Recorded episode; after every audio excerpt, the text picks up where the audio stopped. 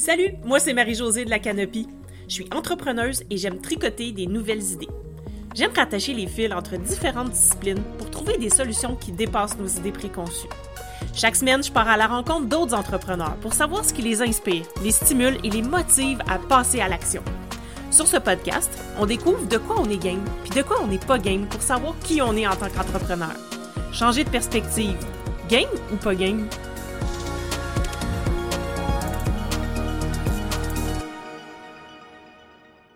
Salut! Pour ce premier épisode solo, j'ai décidé de te partager comment la gamification permet de développer une business plus durable dans le temps.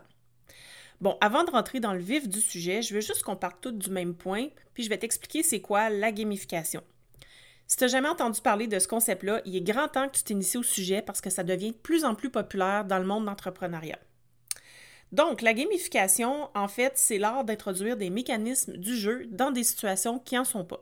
Donc, on va partir des leviers de motivation de notre client idéal pour construire une expérience à l'aide de mécanismes qui vont le pousser à passer à l'action à des moments très précis de son parcours. La gamification, c'est un mélange de plusieurs disciplines comme la psychologie de la motivation, l'économie comportementale, puis le design thinking. Mais ça, je vais y revenir.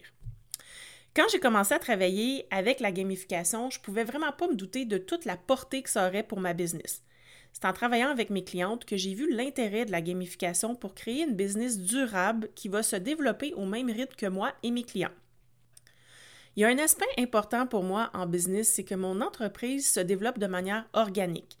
Ce qui veut dire que j'aime m'appuyer sur mes ressources internes, soit mon savoir-faire, mes compétences, ma notoriété pour faire croître ma business.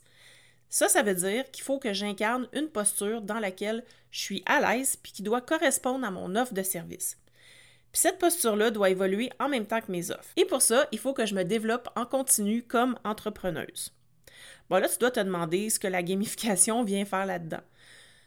Est-ce que tu te souviens que la gamification, c'est un mélange de psychologie de la motivation, d'économie comportementale et de design thinking? Ce qui fait que c'est de la conception centrée sur l'humain. Puis l'humain, ben c'est toi, puis tes clients. Donc, la gamification, c'est pas seulement axé sur ton client idéal.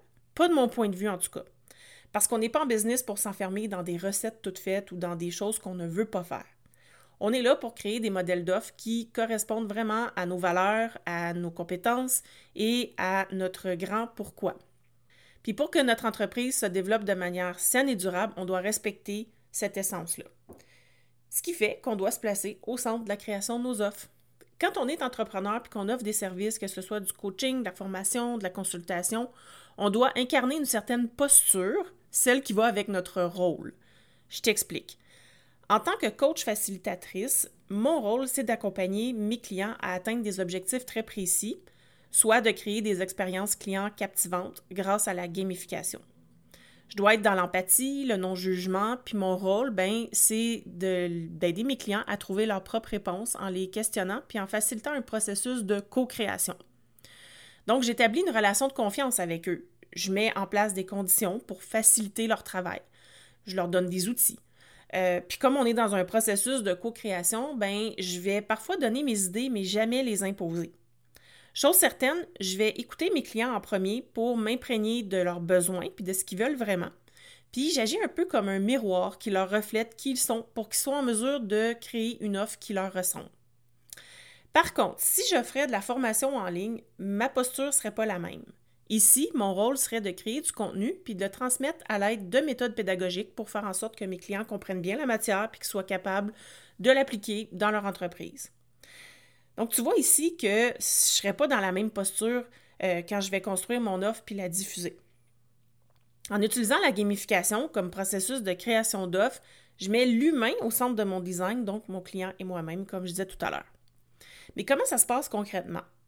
Ben, l'idée, c'est de te fixer tes objectifs business puis de te questionner sur tes propres leviers de motivation. Par exemple, moi, j'aime créer du contenu de formation, mais j'aime pas le côté répétitif de transmettre ce contenu-là.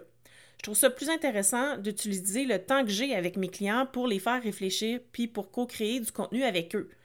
Parce que je considère que c'est eux les experts de leur business. Je suis pas la meilleure personne pour leur dire quoi faire.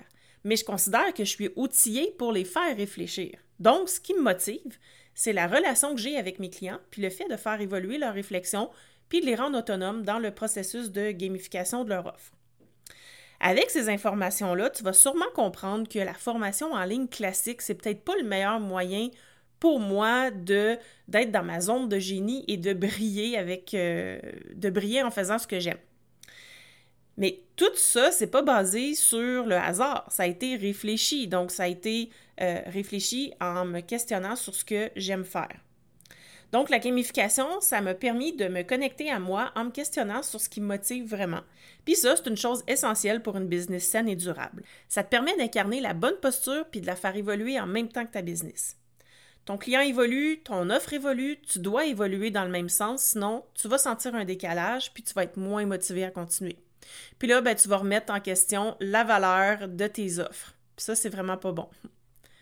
Deuxième aspect intéressant, c'est que comme la gamification est basée sur le design thinking, ça nous permet de tester des choses puis de faire des itérations. Donc, on peut ajuster ce qui ne fonctionne pas en cours de route, puis par le fait même faire évoluer sa business sur des bases solides.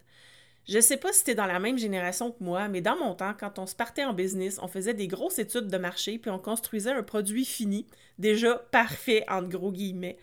Quand j'étudiais le marketing au début de la vingtaine, je me souviens d'un prof d'entrepreneuriat qui nous avait dit que tout devait être réfléchi, pensé, ficelé, parfait avant de se lancer. Sinon, ça allait dégager une mauvaise image. Euh, allô, le frein du passage à l'action. OK, mais quand tu construis quelque chose qui n'a jamais existé avant, c'est vraiment difficile de connaître la formule parfaite sans faire des tests. Bien, la gamification, ça permet de créer un premier prototype puis de le tester auprès de ta clientèle cible, mais surtout de valider plein d'informations qui te concernent toi. Par exemple, ton niveau de motivation à parler de tes offres à ton audience, ton ressenti quand tu travailles avec tes clients, puis bien sûr ta motivation à poursuivre dans la même voie. Si tu respectes toujours l'essence du design thinking, tu vas faire des itérations qui vont te permettre de toujours rester dans le droit chemin. Puis c'est en évaluant constamment ton niveau d'aisance puis de motivation que tu vas pouvoir mettre le doigt plus facilement sur ce qui mérite de l'attention. Puis là, tu me vois venir, tu vas évoluer de manière durable.